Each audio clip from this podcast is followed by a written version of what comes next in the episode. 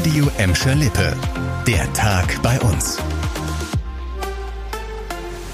Mit Dirk Hübner, hallo zusammen. Noch sitzt der Schock in Gelsenkirchen nach dem angekündigten Aus für den Kaufhof an der Bahnhofstraße tief, aber so langsam richtet sich der Blick nach vorne, wie es weitergehen kann oder soll.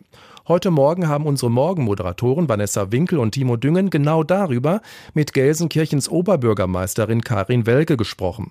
Die Oberbürgermeisterin sagte, dass die Stadt Gelsenkirchen daran arbeitet, dass es nach der Schließung Ende Juni möglichst keinen Leerstand gibt. Die Verwaltung tue alles für eine schnelle Nachfolgenutzung.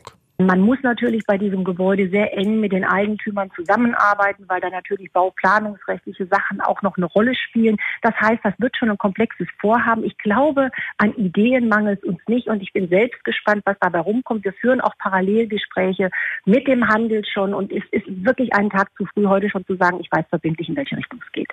Die Landesregierung hat heute versprochen, dass die Stadt Gelsenkirchen Geld bekommt. Damit soll ein Konzept für eine neue Nutzung des Kaufhauses entwickelt werden. Auch um die knapp 40 verbliebenen Galeria-Mitarbeiter will sich die Stadt Gelsenkirchen zusammen mit der Arbeitsagentur kümmern. Schon bald soll es vor Ort individuelle Beratungen für die Betroffenen geben.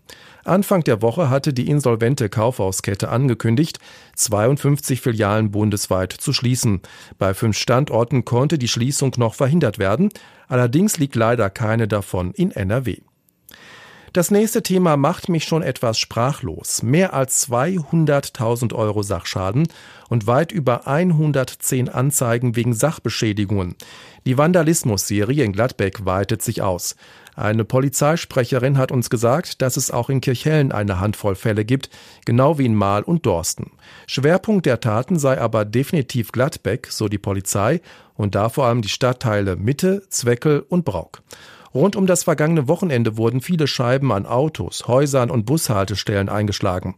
Die Polizei versucht jetzt die Hintergründe und mögliche Zusammenhänge der Taten zu ermitteln. Dafür sucht sie Zeugen, die etwas Verdächtiges gesehen haben.